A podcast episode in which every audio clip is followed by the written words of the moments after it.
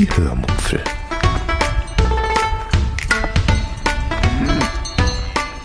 Aus dem Tagebuch einer Allgäuerin.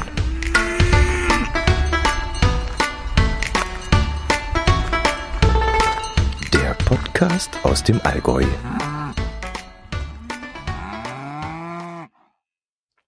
Hallo und herzlich willkommen zur 376. Episode der Hörmupfel. Heute erzähle ich euch von einer Geocaching-Tour, bei der es nicht um Geocaching geht und von einem Essen zum Mitnehmen. Außerdem beantworte ich zwei Fragen der Podcast Twitter Challenge. Viel Spaß beim Hören.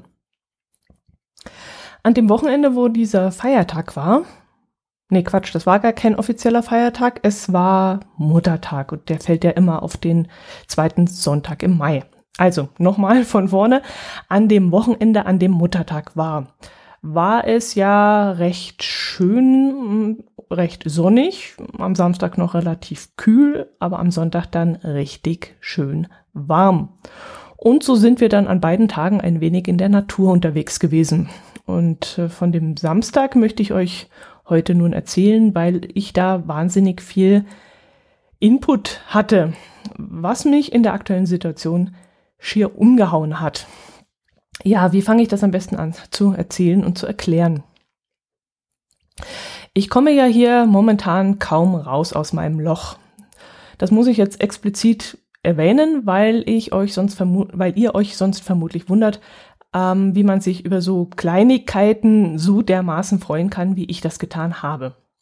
Also in normalen Jahren, zu normalen Zeiten, wären meine Erlebnisse bei dieser Wanderung vermutlich nur eine Randnotiz in diesem Podcast gewesen.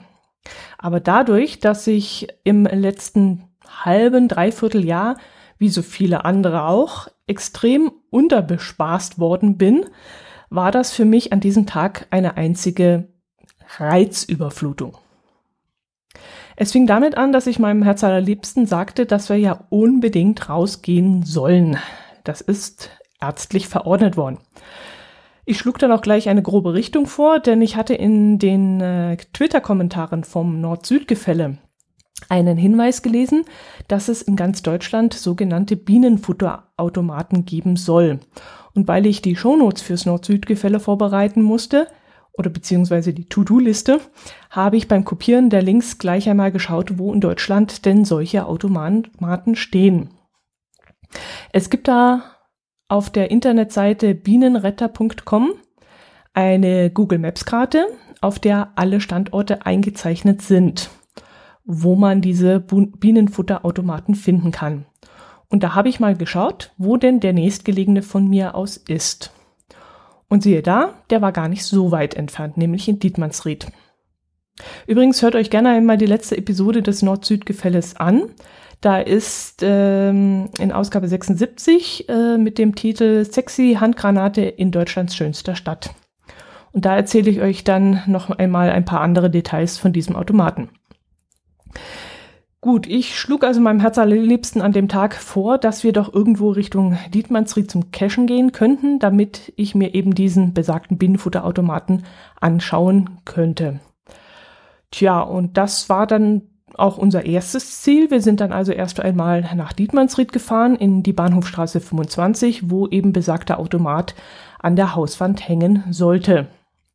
Vor Ort fuhren wir dann erst ein, zwei Mal am besagten Haus vorbei, was zwei Gründe hatte. Erstens sind die Hausnummern in Dietmannsried so dermaßen schlecht angebracht, dass man sie kaum oder gar nicht sieht. Also wenn da ein Rettungswagen hinfahren muss und erst nach der richtigen Hausnummer suchen muss, ich finde das schon grenzwertig. Das ist so nicht in Ordnung.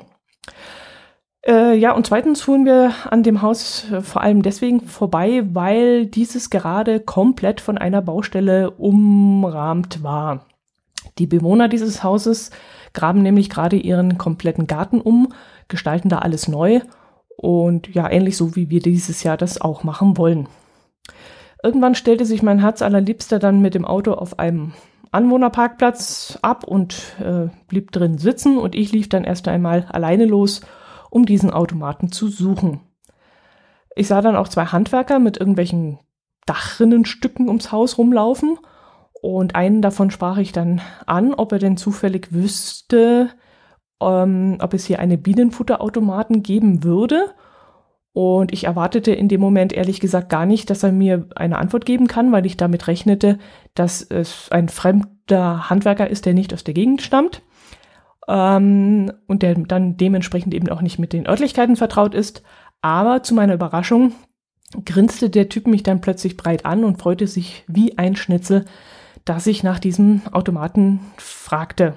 Denn der Typ war nicht nur ein Handwerker, sondern er war zeitgleich auch noch der Besitzer des Hauses. Ähm, er freute sich dann auch riesig und meinte, ich soll doch mal mitkommen. Der Automat stehe jetzt momentan woanders wegen der Baustelle. Und so führte er mich ums Haus herum, über Schotter und Erde und Steine und umgegrabene, ja, umgegrabenes Zeug eben da vor die Tür eines Holzschuppens. Und dort fing er dann an, mm, von dem Automaten zu erzählen und über das Projekt und dass seine Frau da noch mehr erzählen könnte und die würde aber gerade telefonieren und die könnte er jetzt nicht unterbrechen, sonst würde sie mir darüber mehr erzählen können. Ja, und ich stand dann da und wunderte mich und dachte mir, na nu, wo, ja, wo, wir stehen hier auf einer Baustelle, wo ist jetzt dieser Automat? Und ich ließ da gerade so meinen Blick schweifen und suchte die Hausfassade ab und äh, es war aber überhaupt nichts davon zu sehen. Und als meine Augen da gerade so durch die Gegend wanderten, ich war mit den Ohren nur so halb bei diesem Typen, was der so erzählt hat. Und äh, als der dann plötzlich aufhörte zu reden, wunderte ich mich dann doch und drehte mich um. Und da war der Typ, schwuppsdiwupps, plötzlich hinter der inzwischen offenen Schuppentür verschwunden, vor der wir bis dahin gestanden hatten. Und ich war in dem Moment so verdattert, dass ich gefühlt sekundenlang die offene Schuppentür angeschaut habe, wie so ein Höllenschlund und gar nicht begriffen habe, dass der Mann da gerade verschwunden war. Ich habe mich dann irgendwann von meiner Starre lösen können und bin dem Mann dann gefolgt in diesen Schuppen hinein, ganz vorsichtig. Der war auch über und über voll, aufgrund der ganzen Situation mit der Baustelle und so. Und in dem Schuppen, Schuppen stand dann an einem Regal gelehnt dieser knallgelbe Bienenfutterautomat. Der ähm, gute Mann erzählte mir dann noch ein paar Sachen davon und beantwortete mir dann auch ein paar Fragen und ich zog dann auch noch so eine Kapsel für 50 Cent heraus. Inzwischen war auch mein Herz allerliebster nachgekommen und ähm, irgendwann ging der Mann dann los und rief seine Frau, die inzwischen aufgehört hatte zu telefonieren. Die musste dann ihre Küche verlassen, was mir dann in dem Moment ein bisschen äh, peinlich war, weil ich sie da wohl unterbrochen hatte. Aber sie war sehr freundlich und störte sich gar nicht daran. Ich habe mich dann mit der Frau noch eine ganze Weile unterhalten. Äh, ja, was kann ich euch davon erzählen? So aus dem Gedächtnis heraus. Äh, ja, die Gründer dieser Bienenfutterautomaten wollten dafür sorgen, dass die Menschen mehr Futterplätze für Insekten anlegen. Und als sie sich dann überlegt haben, wie man diese Samen am besten unter die Menschen bringen kann, kamen sie dann eben auf diese Automaten. Und im gleichen Atemzug kam sie dann auf die Idee, alte Kaugummiautomaten einem Upcycling zu unterziehen. Oder Uprecycling heißt das, glaube ich, zu unterziehen. Und die alten, ausrangierten äh, Kaugummiautomaten, die jetzt nach und nach äh, von den Hauswänden verschwinden, wieder aufzupeppen und eben mit kleinen Behältnissen zu befüllen, in denen sich die Blumensamen befinden.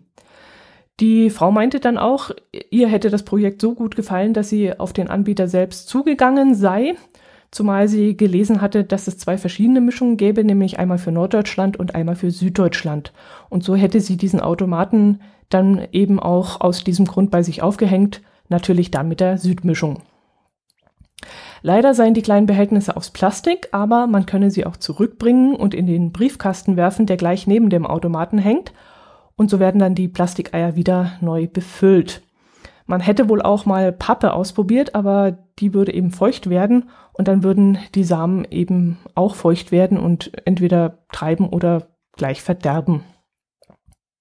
Ach ja, das hat sie auch noch erzählt. Sie hatte bis früher kleine Krokuszwiebeln in den Plastikbehältern, aber durch die Temperaturschwankungen, die plötzliche Wärme da, im Februar war das, glaube ich, beziehungsweise auch das Kondenswasser, das da drin entsteht, haben die Zwiebeln dann frühzeitig in den Plastikkugeln angefangen auszutreiben und somit hätte man die Dinger dann nicht mehr verkaufen können. Ja, es gab noch einiges, was wir besprochen haben, aber das fällt mir jetzt ehrlich gesagt nicht mehr ein. Aber ich habe ja auch schon sehr ausführlich und genug darüber erzählt und ich möchte euch ja noch von unserer kleinen Wanderung berichten. Eigentlich wäre dieser Besuch an diesem Binnenfutterautomat schon genügend Input für mich an diesem Tag gewesen. Immerhin, ihr müsst wirklich bedenken, ich war jetzt ein Dreivierteljahr so gut wie gar nicht mehr draußen, beziehungsweise gar nicht mehr unter Menschen. Und da war die äh, Suche nach dem Automaten und dieses Gespräch mit diesen Menschen dort ein richtiges kleines Abenteuer für mich. Aber es sollte ja noch Dollar kommen. Wir sind dann nach Schrattenbach gefahren. Das ist ein sehr, sehr kleiner Ort bei Dietmannsried. Ihr seid allerdings bestimmt schon einmal daran vorbeigefahren. Da bin ich mir relativ sicher. Wenn man nämlich auf der A7 Richtung Süden fährt und an der Raststätte Allgäuer Tor über die Dächer hinweg auf den Hügel hinaufschaut Richtung Osten, dort seht ihr nämlich Schrattenbach. Vielleicht habt ihr schon einmal an der Raststätte getankt oder Pause gemacht, bevor ihr die letzten Kilometer bis zur österreichischen Grenze gefahren seid. Und wenn ihr dort über die Dächer geguckt hättet, Dort oben auf dem Hügel liegt Schrattenbach. Dieser Ort hat eine kleine, hübsche Mariengrotte, die man in drei bis vier Minuten Gehzeit erreichen kann. Ähm, zu der sind wir dann auch hin, weil dort ein Cache lag. Und von der Mariengrotte sind wir dann weiter den Kreuzweg hoch. Ja, Kreuzweg bedeutet ja auch immer, dass es hoch geht und anstrengend sein muss. Schließlich soll das Leiden Christi bei seinem Kreuzgang nachgefühlt werden. Und deswegen sind diese Kreuzwege immer so angelegt, dass sie einen Hügel hochgehen und Stufen hochgehen und dass man sich da ein bisschen anstrengen muss. Und oben am Ende des Kreuzweges steht dann logischerweise auch noch eine kleine Kapelle, wo man dann Andacht halten kann. Und da lag dann eben dieser Cache. Ich werde euch mal ein paar Bilder davon einstellen. Und ähm, ja, im Hörmupfel-Telegram-Kanal habe ich da auch ein kurzes Video gepostet. Äh, ja, nach diesem Kreuzweg und den beiden Caches haben wir dann das Auto noch einmal umgeparkt und sind vom zweiten Ausgangspunkt aus losgewandert. Leider kein Rundweg, sondern nur One Way. Aber was wir auf dem Weg zu sehen bekamen, war eine einzige Reizüberflutung für mich. Also wenn der Bienenautomat, die Grotte und der Kreuzweg mit der Kapelle noch nicht gereicht hätten, um mich glücklich zu machen, so tat es das, was dann noch kam.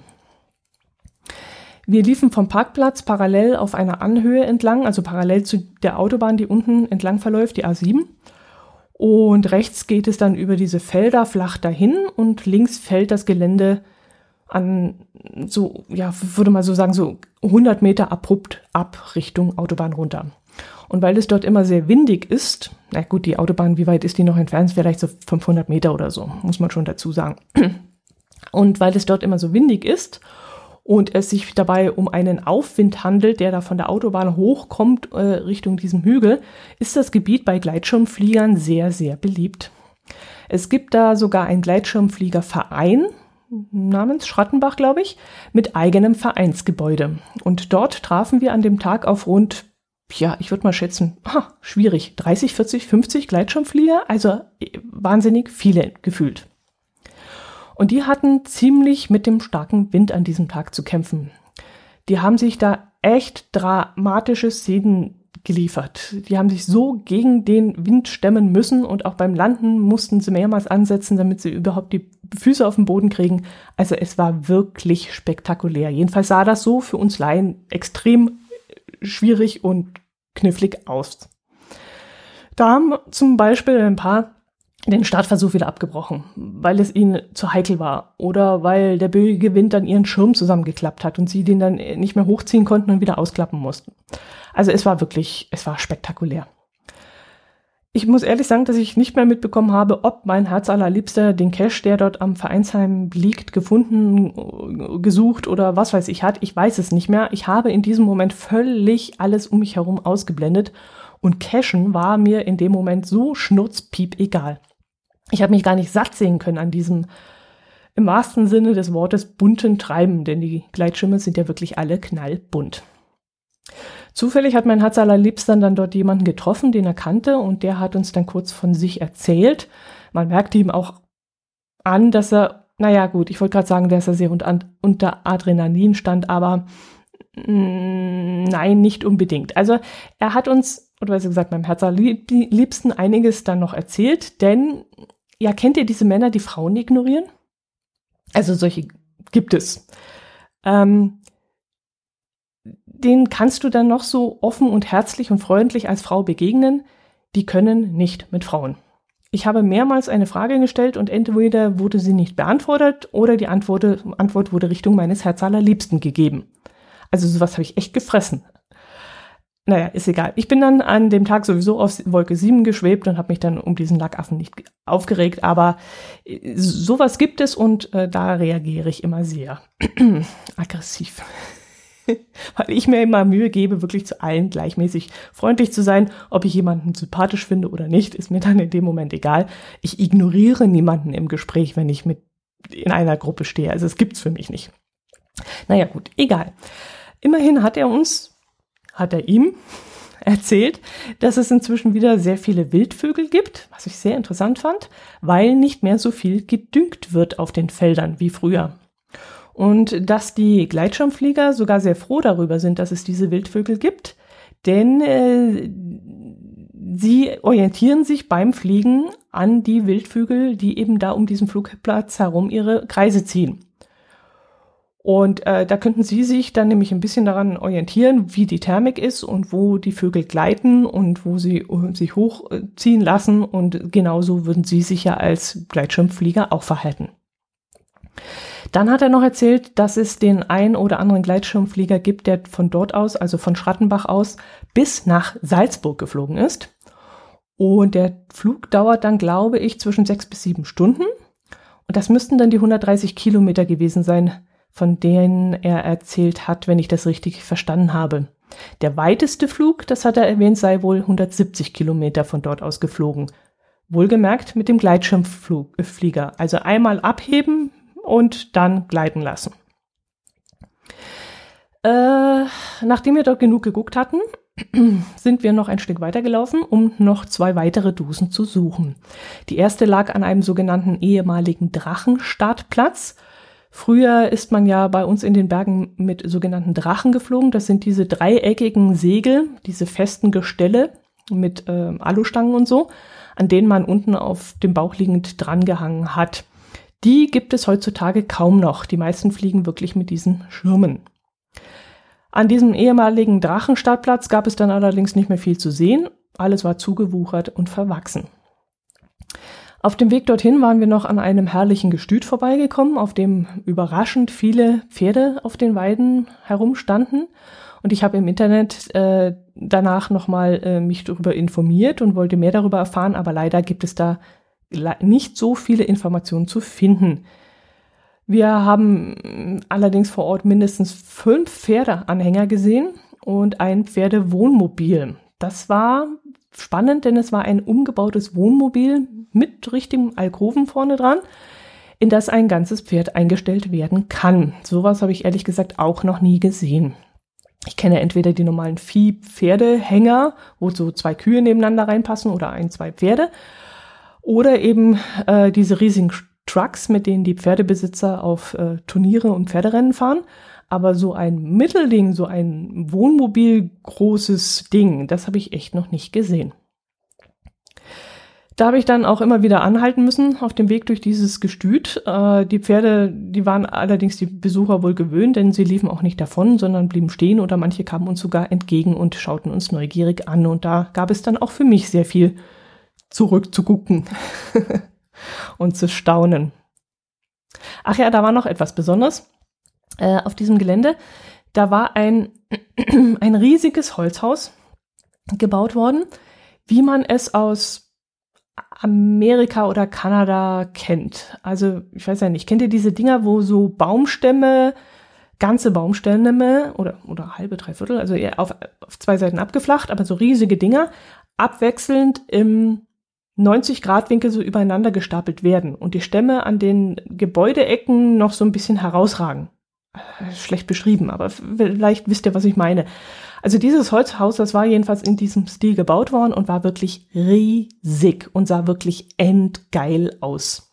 Das passte einfach super zu diesem ganzen Gelände und diesem Ambiente, wo diese Pferde grasten und überall Gewieher und Geschnaube zu hören war. Und ähm, ja, vor diesem Holzhaus wurde dann auch gerade ein neuer Zaun angebracht, der auch noch so ein typisches Eingangstor hatte, wie man es von so einer Pferderanch kennt. Und mit so einem Pferd eingelassen, so ein springendes Pferd. Und das war wirklich so sensationell gut gemacht, dieser Stil. Und, und ja, das hat so toll zu diesem Gestüt gepasst. Ja, wie gesagt, ich war an diesem Tag nur geflasht und völlig überreizt worden. Ich meinte dann hinterher noch zu meinem Herzallerliebsten, also wenn ich heute Nacht nicht schlafen kann, dann weiß ich auch nicht. Ich bin ja von so viel Gucken schon so müde und ich träume heute Nacht bestimmt fantastisch. Auf der Heimfahrt haben wir dann noch bei einer Gaststätte in unserer Nähe angerufen und haben dann etwas zu essen bestellt, was wir dann auch mitnehmen wollten. Wir hatten ähm, Allgäuer Käsesuppe bestellt und Burger. Das Ganze war dann aber nicht kein so Burger, wie ihr jetzt von McDonald's im Auge habt oder so, sondern richtig gut gemacht. Und ähm, ja, das Ganze war dann in so Pappschachteln verpackt worden und kam dann leidlich warm bei uns zu Hause an. Aber es schmeckte trotzdem noch immer hervorragend und wir haben uns damit wieder einmal etwas gegönnt. Ähm, den Tag konnte, also der Tag konnte dann richtig gut mit diesem Essen abgerundet werden und wir haben die heimische Gastronomie unterstützt. Ja, eigentlich wären wir jetzt schon zu Ende, oder? Aber ich habe noch ein paar Sachen. Zum Beispiel die Podcast Twitter Challenge, die möchte ich heute mal beginnen oder besser gesagt aufgreifen. Ich habe dieses Projekt äh, nur am Rande mitbekommen, dass da äh, auf Twitter in meiner Timeline äh, geschwommen ist, weil sich zwei, drei in meiner Timeline damit äh, daran beteiligt haben. Wenn ich es richtig mitbekommen habe, hat der Twitter-Account @dasach dieses Projekt ins Leben gerufen. Es wurden im Monat Mai dann von Ihnen aus 31 Fragen gestellt, das sich rund ums Podcast hören dreht. Also 31 Fragen, an jedem Tag eine Frage. Es kursierte dann auf Twitter auch so ein JPEG, das bereits, also ein, ein Bild, wo alle Fragen zu sehen waren schon vorab, so dass man sich dann auch schon vorab Antworten überlegen konnte. Da ich den Einstieg leider verpasst habe und auch nicht jeden Tag in Twitter reinschaue, dachte ich mir, ähm, dass ich mich trotzdem diesem, diesem tollen Projekt anschließe und äh, diese Fragen in den kommenden 15, 16 Wochen in meinem Podcast beantworte. Und damit es nicht so lange dauert, ich könnte jetzt auch 31 Wochen machen, habe ich mich dazu entschlossen, in jeder Episode zwei Fragen zu beantworten. Ich fange mal mit Frage 1 und 2 an, also Tag 1, Tag 2, 1. Mai, 2. Mai. Äh, Frage 1. Der erste Podcast, den du gehört hast. Oh, das ist einfach. Obwohl, doch nicht. Den ersten Podcast, den ich gehört habe, habe ich nicht zu Ende gehört. Ich weiß jetzt nicht, ob das gilt. Ich wollte nämlich damals wissen, was das ist, dieses Podcast. Und ich habe mir dann einen angehört, der mir auf einem Geocaching-Event genannt wurde.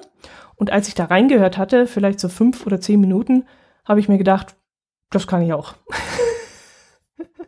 und ich habe dann noch vor Ort auf einer Bank sitzend, das war in St. Peter-Ording, glaube ich, die erste Podcast-Episode in mein Smartphone, damals ein iPhone 3S, glaube ich, reingesprochen. Aber den ersten wirklichen Podcast, den ich danach bis zum Schluss gehört habe, war der des Kastenfischs. Da war ich mir nämlich, da war ich irgendwie bei der Suche. Ich habe dann gleich vor Ort auf dieser Bank sitzend geschaut, was ist denn das? Habe auch, glaube die App hatte ich sie schon drauf. Ja, die App war schon automatisch drauf. Ich habe dann gleich in der Podcast-App von ähm, vom iPhone gleich mal nach Podcast gesucht und bei dieser Suche im iTunes-Verzeichnis äh, war mir eben damals der Kastenfisch aufgefallen. Ich weiß gar nicht mehr warum. Ich glaube, wegen seines sensationell geilen Podcast-Covers gehe ich mal davon aus, weil das ist mir sofort ins Auge gestochen. Tja, und seitdem höre ich den Kastenfisch-Podcast, der auch immer noch zu meinen Lieblingspodcasts gehört. Und wenn mir jetzt jemand sagen würde, ich dürfte nur noch drei Podcasts in meinem Podcatcher behalten, dann wäre er sicherlich einer davon, den ich behalten würde. Frage 2. Der Moment, an dem dir klar wurde, dass Podcasts nicht so schnell wieder weggehen. Hm, das, ja, das, mh. Das war eigentlich relativ schnell. Nee, auch nicht. Nee, auch nicht. Oh, das ist schwierig. Ich hatte eigentlich immer Sorge, dass dieser Podcast-Hype irgendwann wieder weggehen könnte. Äh, damals zum Beispiel, als diese Diskussion um, um MP3 hochgeploppt ist. Ich weiß gar nicht mehr, worum es damals darum ging. Lief da irgendeine Lizenz aus oder sowas? Keine Ahnung. Jedenfalls dachte ich damals, was wäre denn, wenn auf MP3, auf OGG-Dateien, auf MP4 und all die anderen Formate, über die Podcasts veröffentlicht werden und auf RSS-Feeds und sowas plötzlich Lizenzen abgeschlossen werden würden oder wenn irgendeine öffentliche, keine Ahnung, ver verbieten würde, Feeds auszuliefern oder irgendwas, dann wäre das ja mit einem Mal ziemlich schwierig, also entweder ganz abgestellt oder ziemlich schwierig. Oder was wäre, wenn man rechtlich für alles belangt werden kann, was hinter irgendwelchen Audiodateien steckt? Also gut, was man sagt, muss man sowieso aufpassen, aber äh, dass man sich keine Viren runterlädt oder was weiß ich. Es gibt ja tausend Gründe, die das Ganze erschweren könnten. Oder wenn jetzt jede einzelne Anwendung Geld kosten würde, dann würde ich auch irgendwann mal sagen, tut mir leid, aber das übersteigt jetzt irgendwann mal meinen, den Wert, den ich ausgeben möchte, um dieses Hobby zu betreiben. Auch heute noch, wenn, was wäre, wenn irgendein großes Unternehmen die Möglichkeit findet, als einziges Unternehmen auf dieser Welt Podcasts zu vermarkten zu dürfen? Und alle privaten Podcasts müssten da Lizenzen kaufen oder irgend sowas. Ich weiß es nicht. Es kann ja vieles passieren. Und deswegen bin ich mir so gar nicht so sicher, dass Podcasts nicht irgendwann wirklich mal weg sein werden. Oder wenn sie nicht grundsätzlich weggehen, dann gehen sie vielleicht bei mir weg, kann ja auch durchaus sein. Also vielleicht habe ich irgendwann keine Lust mehr, Podcasts zu machen oder zu hören. Und dann gehen sie ja auch bei mir weg. Okay, ja, ähm, das waren die ersten zwei Fragen. Ich bedanke mich dann ganz herzlich nochmal bei Ed Das Ach für diese tolle Idee und die Umsetzung dieses Projekts, das ist, hat mir, also ist echt klasse, finde ich super, dass ihr das hattet und ähm, dass ihr das in die Wege geleitet habt und macht wirklich richtig Spaß. Sowohl das Lesen als auch, oh je, oh je, äh, das Lesen auf Twitter als auch das Selbstgedanken machen. Gut, ihr merkt es, die Stimme ist gleich weg. Deswegen verabschiede ich mich. Ich wünsche euch ein tolles Wochenende eine schöne Woche und bitte bleibt mir gesund, Leute. Bleibt gesund und ja, kommt gut durch die Zeit. Servus.